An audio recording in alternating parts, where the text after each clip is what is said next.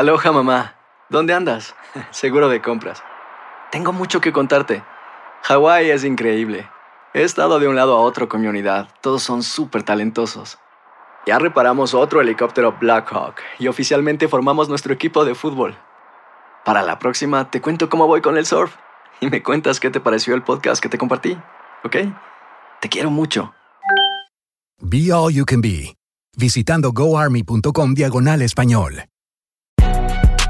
Si no sabes que el Spicy McCrispy tiene Spicy Pepper Sauce en el pan de arriba y en el pan de abajo, ¿qué sabes tú de la vida? Para, pa, pa, pa. En JCPenney tenemos infinidad de regalos para el Día de las Madres hasta el domingo. Ahorra hasta 40% en todo Liz Claiborne y vístela de pies a cabeza con la última moda. Además, aprovecha las ofertas Yes Please, con diamantes y piedras preciosas a 25 dólares para miembros de JCPenney Rewards. ¿Aún no eres miembro? Inscríbete. Es fácil y gratis. Y regálale a mamá todo lo que se merece. JCPenney. Vale la pena. Ofertas válidas hasta el 12 de mayo en selección de estilos. Aplican otras exclusiones. Joyería se excluye de los cupones. Detalles en la tienda jcp.com. Cassandra Sánchez Navarro junto a Catherine Siachoque y Verónica Bravo en la nueva serie de comedia original de VIX, Consuelo, disponible en la app de VIX ya. Advertencia. Este programa contiene casos de crimen, apariciones, misterio, conspiración y violencia. El contenido de estas piezas puede ser sensible para algunos miembros del público. Aconsejamos discreción.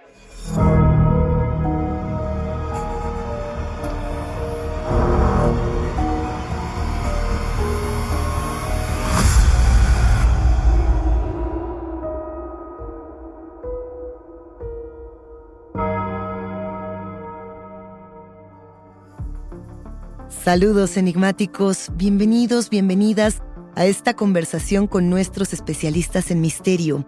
Los invitamos a seguirnos en nuestras redes sociales, Instagram y Facebook, porque hoy vamos a hablar acerca de poltergeist y otras maldiciones cinematográficas. Y para ello nos va a acompañar Cassandra Vicario. Cassandra es periodista, productora y locutora y experta en estos temas. Recuerden que pueden escucharnos a través de la app de Euforia o donde sea que escuchen sus podcasts. También queremos compartirles que a partir de ahora pueden encontrar Enigmas sin resolver en la página de YouTube de Euforia. Y no, no se olviden de suscribirse o de seguir el show para que no se pierdan ni un momento de Enigmas sin resolver. Ahora bien, para entrar al tema de Poltergeist, tenemos que comenzar hablando de las películas malditas, por un lado, y de las maldiciones cinematográficas. No son la misma cosa, enigmáticos. A ver, hay dos tipos de películas malditas. Las que están escritas y filmadas para hablar de maldiciones que habitan dentro de ellas, y las que tienen, por otra parte, toda una historia de maldiciones alrededor de su rodaje. Por ejemplo, a ver, en los últimos años Hemos visto películas como puede ser eh, The Ring o Antrum, incluso la ahora famosa película taiwanesa Incantation. En estas películas recordamos metrajes malditos que presuntamente asesinan a quienes deciden observarles. Estas claramente son películas enigmáticos, películas de horror, que construyen mitos que están diseñadas además directamente para inquietarnos. Ahora, por otro lado, están las maldiciones alrededor de los rodajes, esto que les comentábamos. Por ejemplo, en la filmación de La campana del infierno de 1973, el director Claudio Guerin murió al caer de un campanario maldito. Esto sucedió en realidad. Eh, recordarán seguramente la historia de Nick Adams, de Sal Mineo y de James Dean, los actores de Rebelde sin causa, esta película de 1950. Bueno, todos ellos murieron de maneras por demás extrañas y violentas y todos murieron además antes de los 40 años de edad. Podemos irnos todavía más atrás, podemos llegar hasta los clásicos del cine. Pensemos en London After Midnight, esta película legendaria de 1927 dirigida por Todd Browning, que es uno de los grandes maestros del cine mudo, y, y que de esta película, Enigmáticos, no queda una sola copia, no queda nada. En 1967, un incendio en un almacén de la Metro Goldwyn Mayer acabó con todos los carretes del filme. Y se dice que era una película tan incómoda que generó ataques de pánico, ansiedad y bueno, pues se censuró en Estados Unidos y en España. Es así cómo llegamos a uno de los grandes clásicos de todos los tiempos. Estamos hablando de Poltergeist, esta película de 1982 que tiene toda clase de maldiciones y de mitos alrededor. Pero ¿cuáles son esos mitos? ¿Cuáles son las realidades alrededor de Poltergeist? ¿Qué sabemos de estas maldiciones? Hoy le damos la bienvenida a Cassandra Vicario, periodista, productora y locutora. Cassandra, ¿cómo estás? Luisa, muchísimas gracias por tenerme aquí en este podcast, por invitarme a platicar de esta película tan fantástica eh, de terror para los fanáticos y que también es muy enigmática precisamente por todas estas maldiciones que le rodean a la saga en general. Son tres películas y en las tres ocurrieron cosas realmente muy eh, cuestionables y que sí nos pueden llegar a hacer pensar en una cierta maldición. Si nos vamos por partes, Cassandra, y pensamos inclusive de inicio cómo se rodaba la primera película de esta saga, la primera película de Poltergeist, podemos pensar inclusive en lo que pasaba con los directores, ¿no? En un inicio se planeaba que fuera Steven Spielberg el director y terminó por ser eh, digamos, Top Hopper, que es otro gran maestro del cine, pero sin embargo, digamos, desde ahí comenzaba ya eh, el conflicto alrededor de este filme. Cuéntanoslo todo. Sí, efectivamente, el proyecto llega a manos de Top Hopper, pero pues la leyenda cuenta que había, aunque Steven Spielberg es el productor, pues que había ahí eh, muchísimo pleito y una especie como de envidia, mala onda entre Spielberg y Hopper Dicen, cuentan muchos de los que participaron en la producción de la película que en realidad fue Spielberg el que terminó por dirigirla porque se metía demasiado en el campo laboral de, de Top Hooper. Entonces desde ahí ya estamos como con el pie chueco, ¿no? Empezando un rodaje eh, que desde el título de la película Poltergeist, pues tenemos que si le hacemos una disección a esta palabra, pues es de origen alemán y viene del vocablo polter, que significa hacer ruido, y gates, que es espíritu, ¿no? Básicamente es un espíritu que hace ruido. Y si tomamos las características de lo que es un fenómeno poltergeist, algunas de ellas son pues una fuerza sobrenatural violenta, ruidos inexplicables y recurrentes, aparecen y desaparecen objetos, y funcionamiento de objetos sin conexiones. Es decir, de repente se prende el radio, la televisión se prende y estos fenómenos no solo aparecieron en el metraje de la cinta, sino que también se manifestaron en el set de filmación a lo largo de toda la saga. Quisiera eh, contarles un poquito, quienes no han visto Poltergeist, de qué se trata. Esta es una familia que llega a, pues con mucha felicidad y con mucho ánimo a ocupar una casa nueva. Todo parece estar normal, papá, mamá, tres hijos, hasta que eh, la, hija menor comienza a tener contactos con unos seres eh, de ultratumba y la cosa empieza a salirse de control hasta que estos espectros, pues digamos que la raptan al otro lado y entonces la familia tiene que recurrir a estos expertos eh, de lo paranormal para intentar sacarla de las garras de, de aquellos seres del inframundo que la tienen de alguna forma secuestrada. Fíjate Luisa que una cosa muy interesante que tiene la cinta es que pese a ser de mucho miedo y de tener eh, escenas muy fuertes y muy intensas, nadie muere en la película. Eso me parece muy, muy interesante. Pero eso no pasó en la vida real. ¿Qué fue lo que motivó esta maldición que recayó sobre Poltergeist? Hay muchas teorías, pero hay una que se respalda más y fíjate que incluso miembros de la producción eh, lo confirman de alguna forma. Hay una escena eh, sin hacer, no quiero hacer spoiler, pero hay una escena en la que hacia el final, Diane, nuevamente la madre de familia, cae en una fosa porque están eh, construyendo en la casa una piscina. La piscina está en construcción, hay una muy fuerte lluvia, se empieza a inundar. La madre de familia cae en esta fosa y empiezan a surgir pues como unos 10 o 12 esqueletos fácilmente, ¿no? de entre el lodo y ella se lleva un susto tremendo. Esqueletos flotantes, para que los enigmáticos los imaginen, estos esqueletos flotando entre el lodo, entre el fango, entre la inmundicia y un poco aterrorizando a esta mujer. Así es. Esta es la escena en la que supuestamente inicia la maldición de Poltergeist. ¿Por qué? Porque esos esqueletos son esqueletos reales. Eso es lo que se decía. Eh, entonces, eh, a nosotros al romper la mm, paz de los muertos o a meternos simplemente con los muertos, los muertos se molestan y entonces aquí es donde se desata la maldición de Poltergeist. Fíjate, Luisa, que el artista de los efectos especiales, Craig Reardon, que trabajó precisamente en la cinta Poltergeist en los efectos especiales, menciona algo muy interesante. Él dice que el uso de esqueletos humanos en el cine de terror no es nada nuevo. Es decir, y él incluso menciona que William Castle en su película de House on Haunted Hill con Vincent Price, que también ya es un clásico, hay una escena al final donde sale precisamente un esqueleto como de un baño de ácido a perseguir a una chica. Pues ese esqueleto es real. Así es.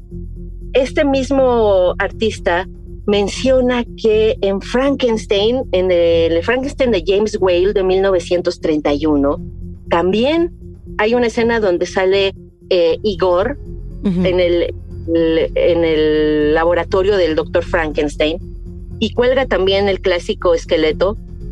Ese esqueleto también es real.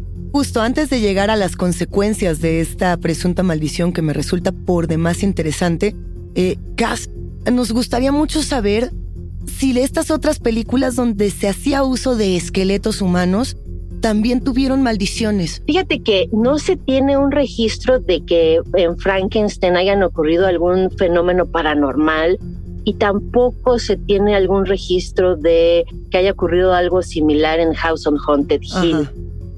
Entonces, realmente es interesante el hecho de, de que se piense que el uso de estos esqueletos en poltergeist hayan desencadenado la maldición. Y, las consecuencias para toda, digamos, el, el equipo que trabajó en poltergeist al parecer fueron graves durante estas tres películas. Cuéntanos. Mira, la primera en sufrir las consecuencias de esta maldición fue Dominic Dunn, quien interpreta a Dana, que es la hija mayor de la familia.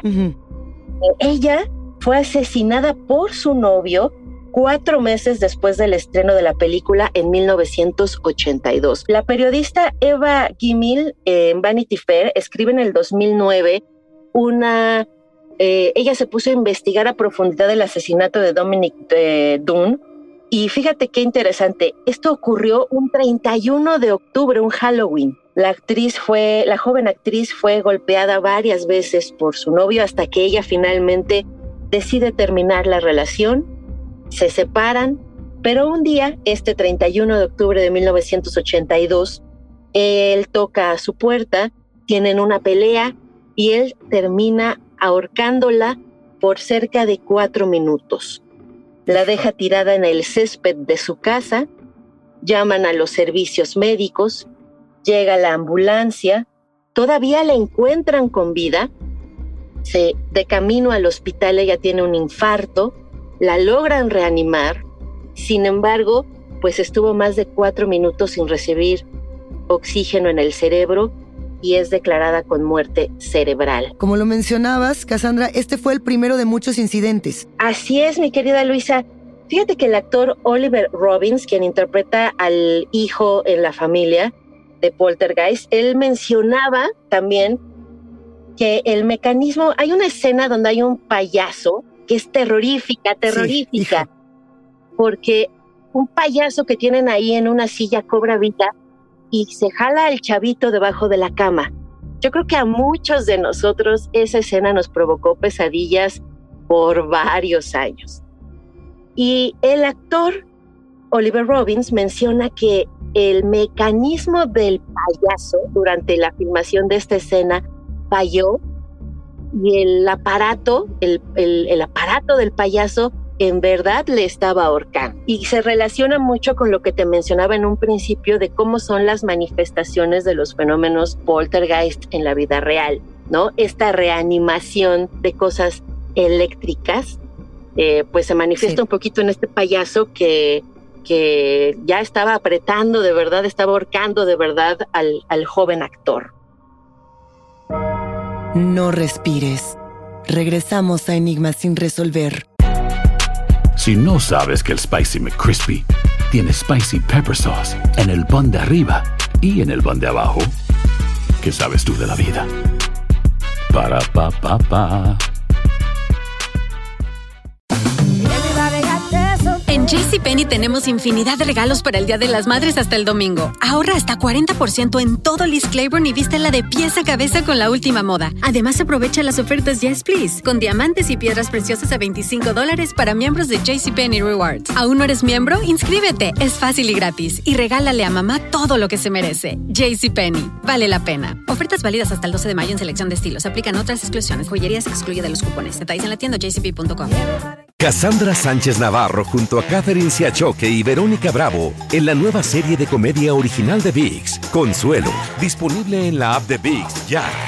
¿Te preocupas por tu familia? Entonces, ¿por qué darles solo huevos ordinarios cuando pueden disfrutar de lo mejor? Eggland's Best, los únicos huevos con ese delicioso sabor fresco de granja, además de la mejor nutrición, como 6 veces más vitamina D, 10 veces más vitamina E y 25% menos de grasa saturada que los huevos regulares, además de muchos otros nutrientes importantes. Así que, dales los mejores huevos. Eggland's Best, mejor sabor, mejor nutrición, mejores huevos.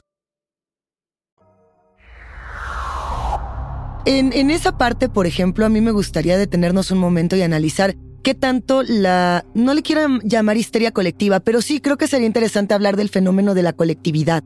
Eh, cuando todos están, digamos, en, en el mismo canal eh, psíquico, emocional, y de pronto todos decimos, siento que puede estar ah, ocurriendo algo paranormal en el set. Estamos grabando una película que tiene una energía muy tensa, que en apariencia no es tan fuerte porque como decías nadie muere, pero que de pronto estamos viendo que la tensión crece desde el rodaje, desde la dirección, desde todos los ángulos, las peleas. ¿Sientes que también pudo tener, digamos, parte ahí? O sea que hay una parte sin duda que podría ser paranormal, pero hay otra que también tiene que ver con, con la propia colectividad y cómo se van contagiando estas sensaciones. Sin duda, sin duda, Luisa. Y de hecho, ese fue el fenómeno que se manifestó en la secuela. Precisamente muchos miembros del staff de producción, camarógrafos y demás, estaban ya muy eh, obsesionados o muy en esta colectividad, como tú lo mencionas, de que la película eh, está maldita, ¿no? De que la primera estuvo maldita y seguro la segunda también lo va a estar. Y también comienzan a ocurrir fenómenos extraños.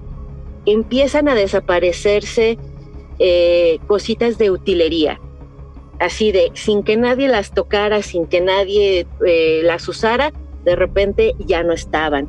Hubo un incendio en el set de filmación, una explosión que se salió de control y estuvieron a punto de tener muertos calcinados en el set.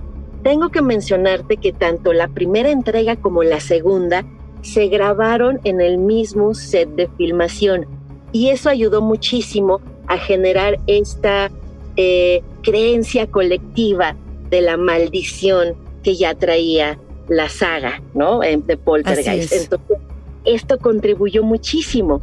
Y a tal grado, yo creo que el ambiente se puso tan intenso, tan intenso, que eh, también William Sampson, en esta segunda entrega de Poltergeist, él interpreta a una especie como de chamán y también es, una, eh, es un actor de origen indio en la vida real. Él vio tanta influencia negativa en el colectivo, en todas las personas que estaban involucradas en la filmación de Poltergeist, que de hecho él hizo una especie de exorcismo en el set una noche para limpiar de malos espíritus. Sin embargo, fíjate que el propio Will Sampson murió el 3 de junio de 1987 por complicaciones de un trasplante de corazón y de pulmón. Que, algo que, que, llama la atención de lo que estás mencionando también, Cas, es que pareciera que estas muertes son inevitables.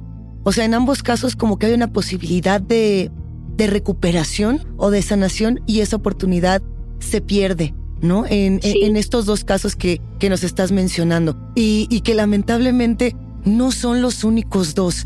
¿Cuáles son esos otros puntos fulminantes de esta saga Poltergeist? Pues fíjate que eh, Julian Beck, el reverendo Kane, también hablando de Poltergeist 2 en la película, pues él ya estaba grabando en muy mal estado de salud, él tenía cáncer de estómago, ya incluso se le ve en el metraje súper delgado y muy desencajado. Él murió a muy pocos días de haber terminado sus escenas, a los 60 años, eh, un 14 de septiembre de 1985. Y entonces es que persiste esta maldición de Poltergeist que llega a la etapa número 3. Eh, otro rodaje completamente atropellado, el de Poltergeist 3. Sin embargo, lo más choqueante y lo que más le daría fuerza a la maldición de la saga de Poltergeist, pues fue la impactante muerte de la actriz protagonista del papel de Carol Ann, interpretado por la actriz Heather O'Rourke. Fue la maldición.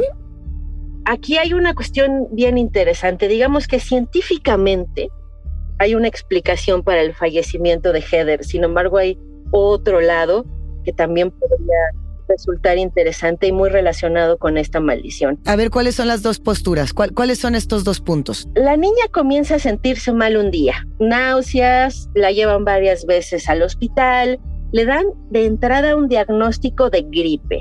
Después dijeron que tenía un parásito, comienzan a tratarla para eso. Después le comienzan a decir que tiene una infección estomacal por comer algún alimento en mal estado. Después, o sea, la niña entraba y salía muchísimos hospitales y nadie le atinaba al diagnóstico. Finalmente le dicen que tiene enfermedad de Crohn, que es una especie de inflamación crónica intestinal. Ya durante la filmación de Poltergeist 3, eh, pues digamos que todo iba relativamente bien para ella, hasta que llega precisamente el 31 de enero, que fue llevada al hospital, y fíjate qué interesante, en el camino sufre también un paro cardíaco, la reaniman y resulta que eh, la niña no tenía una enfermedad de Crohn ni parásitos ni nada por el estilo. Tenía una enfermedad rara que se llama estenosis intestinal. Deciden operarla y fallece en la mesa de operaciones a los 12 años de edad. Otra, otra de estas muertes que reiteramos, inevitables pareciera debido a esta suerte de, de maldición, y, que además de una u otra manera tenían como un, camino, un punto para retornar, un punto para salvarse y aún así caen en lo mismo. Y sí, este fallecimiento fue el que se volvió totalmente eh, viral en ese momento. Nadie podía dejar de hablar de lo que estaba ocurriendo con esta saga. Muchos inclusive, Cassandra, decían, bueno, ¿por qué siguieron filmando si después de la primera tenían todos estos elementos? ¿Qué fue lo que los llevó a grabar una segunda o inclusive una tercera película poniendo en riesgo la vida de los actores. Muchos decían, bueno, es que las maldiciones no existen. ¿Tú qué opinas? Así es. Pues mira, aquí, aquí tiene mucho que ver efectivamente los, los intereses económicos de los grandes estudios. Al ser Poltergeist en el 82 un total éxito, por supuesto que tenían que hacer una secuela. Eh, aunque los problemas continuaron, de todas maneras decidieron hacer una tercera el director de esta tercera saga efectivamente en algún momento dijo, ya no quiero continuar, porque Heather O'Rourke falleció antes de terminar la filmación de Poltergeist 3. Exacto. Ahí es donde debieron haberse detenido. Para muchos fue como este punto de decir, si hay un fallecimiento, si hay una muerte tan delicada como esta, quizá la película debió detenerse. Hubo quienes dijeron, bueno, no, porque the show must go on, ¿no? El show debe continuar. Eh, pero la maldición también. Eh, tú desde tu punto de vista que has analizado, Cassandra, tantas películas, tantos materiales, que has documentado eh, tantas maldiciones como esta, ¿sentirías que esta es la película o la saga más maldita de todas? Yo creo que sí, fíjate. Está llena de cosas realmente muy interesantes. Eh, ya te he contado muchas de ellas, ¿no? Eh, y, retomando un poquito, esta tercera entrega la termina una doble ya no se le ve la cara a la actriz Heather O'Rourke porque pues ya, ya no hay cómo. Sin embargo, pues usan una, una, una niña con una complexión similar, güera y demás. y entonces así es como la terminan porque el estudio menciona que ya invirtió mucho dinero en la producción y pues no lo va a tirar a la basura. Y realmente les faltaba muy poquito para terminarla y pese a que Gary Sherman, el, el director, se rehúsa a reanudarla, pues lo obligan por contrato y demás y se termina la película que se estrena en 1988. Y aquí te quiero decir algo bien interesante, Luisa. Lo que a mí me llama muchísimo la atención de esta maldición de Poltergeist, parece un verdadero enigma, es la similitud que hay entre el fallecimiento de, de Dominic Dunn y de Heather O'Rourke. ¿Por qué lo digo? Ellas se conocen pues en el set de filmación en el, eh, de, Poltergeist en el 82, ¿no? A ambas, aunque mueren en circunstancias distintas, a ambas les da un infarto de camino al hospital. Eso me parece muy interesante. Dominic Dunn iba a cumplir apenas 23 años, es decir, al morir tenía 22. Heather O'Rourke tenía 12 años. 10 años de diferencia entre una y otra. A ambas les da un infarto de camino al hospital. Ambas murieron finalmente en el interior de un hospital. Eran ambas mujeres jóvenes. Y lo más interesante, y no sé si fue coincidencia o destino, es que ambas están enterradas en el mismo cementerio a unas cuantas lápidas de diferencia. Eh, ¿Tenemos el dato de qué cementerio es? Eh, hemos quedado boquiabiertos de, este lado, Cassandra, y quisiéramos saber eh, cuál es para, para los enigmáticos que nos escuchan y que muchos además hacen este tipo de turismo, visitan distintos cementerios, viajan a estos lugares célebres de la muerte. Sí, yo misma he intentado descubrirlo, pero no ha sido revelado en dónde están, precisamente porque sí hay mucha, ya, ya después del fallecimiento de Heather O'Rourke, sí, digamos como que ya todo el mundo entró en en conciencia de que a lo mejor sí había una maldición ahí y entonces han querido como alejar un poquito a, la gente de, de, la maldición, porque digamos que eh, ahí no acabó la cosa, Luisa. Richard Lawson, por ejemplo, él es el personaje de color que interpreta a uno de los ayudantes de los parapsicólogos que van a ver la casa en la cinta del 82. Él después tuvo un accidente aéreo en 1992. 27 personas murieron, él sobrevivió.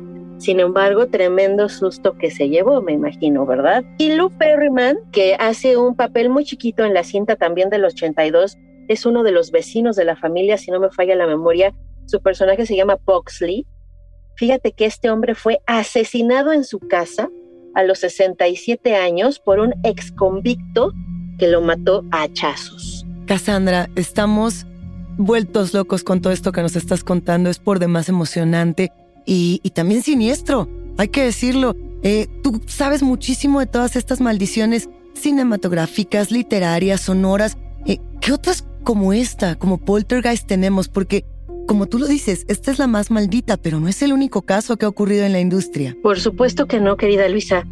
Eh, otro rodaje también lleno de anécdotas, aunque no tan intensas como las de Poltergeist, pues es El Exorcista, por supuesto. Eh, la Profecía también. Y a mi memoria viene inmediatamente también otra película ya también considerada maldita, que es El Cuervo, en donde pierde la vida el protagonista Brandon Lee, ¿no? Por ejemplo, entre muchas otras. Que, que hay cuando mencionas a Brandon Lee es una muerte muy similar a la de, a la de Heather, ¿no? Eh, una persona que, que lamentablemente pierde la vida durante el rodaje y que tiene que terminarse de todas maneras el rodaje con, con un doble. El tiempo apremia, querida Cassandra Vicario, y como siempre es un gusto escucharte y aprender junto contigo. En vista de que eres una gran experta de estas maldiciones cinematográficas, literarias, musicales y demás, la invitación por favor queda más que abierta a que regreses a estos micrófonos. Yo encantada de regresar a platicar con todos los enigmáticos de estas maldiciones cinematográficas. Y por lo pronto nos despedimos, te mandamos un gran abrazo y pronto nos encontramos. Que así sea. Enigmáticos, la conversación con nuestros especialistas en misterio ha terminado. pero siempre hay otra grieta que investigar junto con ustedes. No se olviden de seguirnos en nuestras redes sociales. Nos encuentran a través de Instagram y de Facebook. También queremos compartirles que a partir de ahora pueden encontrar Enigmas sin resolver en la página de YouTube de Euforia. No dejen de suscribirse. Yo soy Luisa Iglesias y ha sido un macabro placer compartir con los enigmáticos. Recuerden que pueden escucharnos en la app de Euforia o en donde sea que escuchen sus podcasts. Denle follow o suscríbanse al show en donde sea que nos escuchen y así no se pierden ni un momento de Enigmas sin resolver.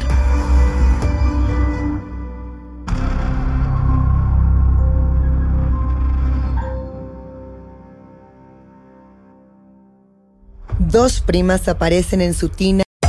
Hacer tequila, don Julio, es como escribir una carta de amor a México. Beber tequila, don Julio, es como declarar ese amor al mundo entero. Don Julio es el tequila de lujo original, hecho con la misma pasión que recorre las raíces de nuestro país. Porque si no es por amor, ¿para qué? Consume responsablemente. Don Julio Tequila, 40% alcohol por volumen, 2020. Importado por Diageo Americas, New York, New York. Si no sabes que el Spicy McCrispy tiene Spicy Pepper Sauce en el pan de arriba y en el pan de abajo, ¿qué sabes tú de la vida? Para, pa, pa, pa. Cassandra Sánchez Navarro junto a Catherine Siachoque y Verónica Bravo en la nueva serie de comedia original de VIX, Consuelo, disponible en la app de VIX ya. ¿No se merece tu familia lo mejor? Entonces, ¿por qué no los mejores huevos? Ahora, Egglands Best están disponibles en deliciosas opciones. Huevos clásicos, de gallina libre de jaula y orgánicos de Egglands, que ofrecen un sabor más delicioso y fresco de granja que le encantará a tu familia. En comparación con los huevos ordinarios, Egglands Best contiene la mejor nutrición como 6 veces más vitamina D, 10 veces más vitamina E y el doble de omega 3 y B12. Solo Egglands Best. Mejor sabor, mejor nutrición, mejores huevos. Visita egglandsbest.com para más información.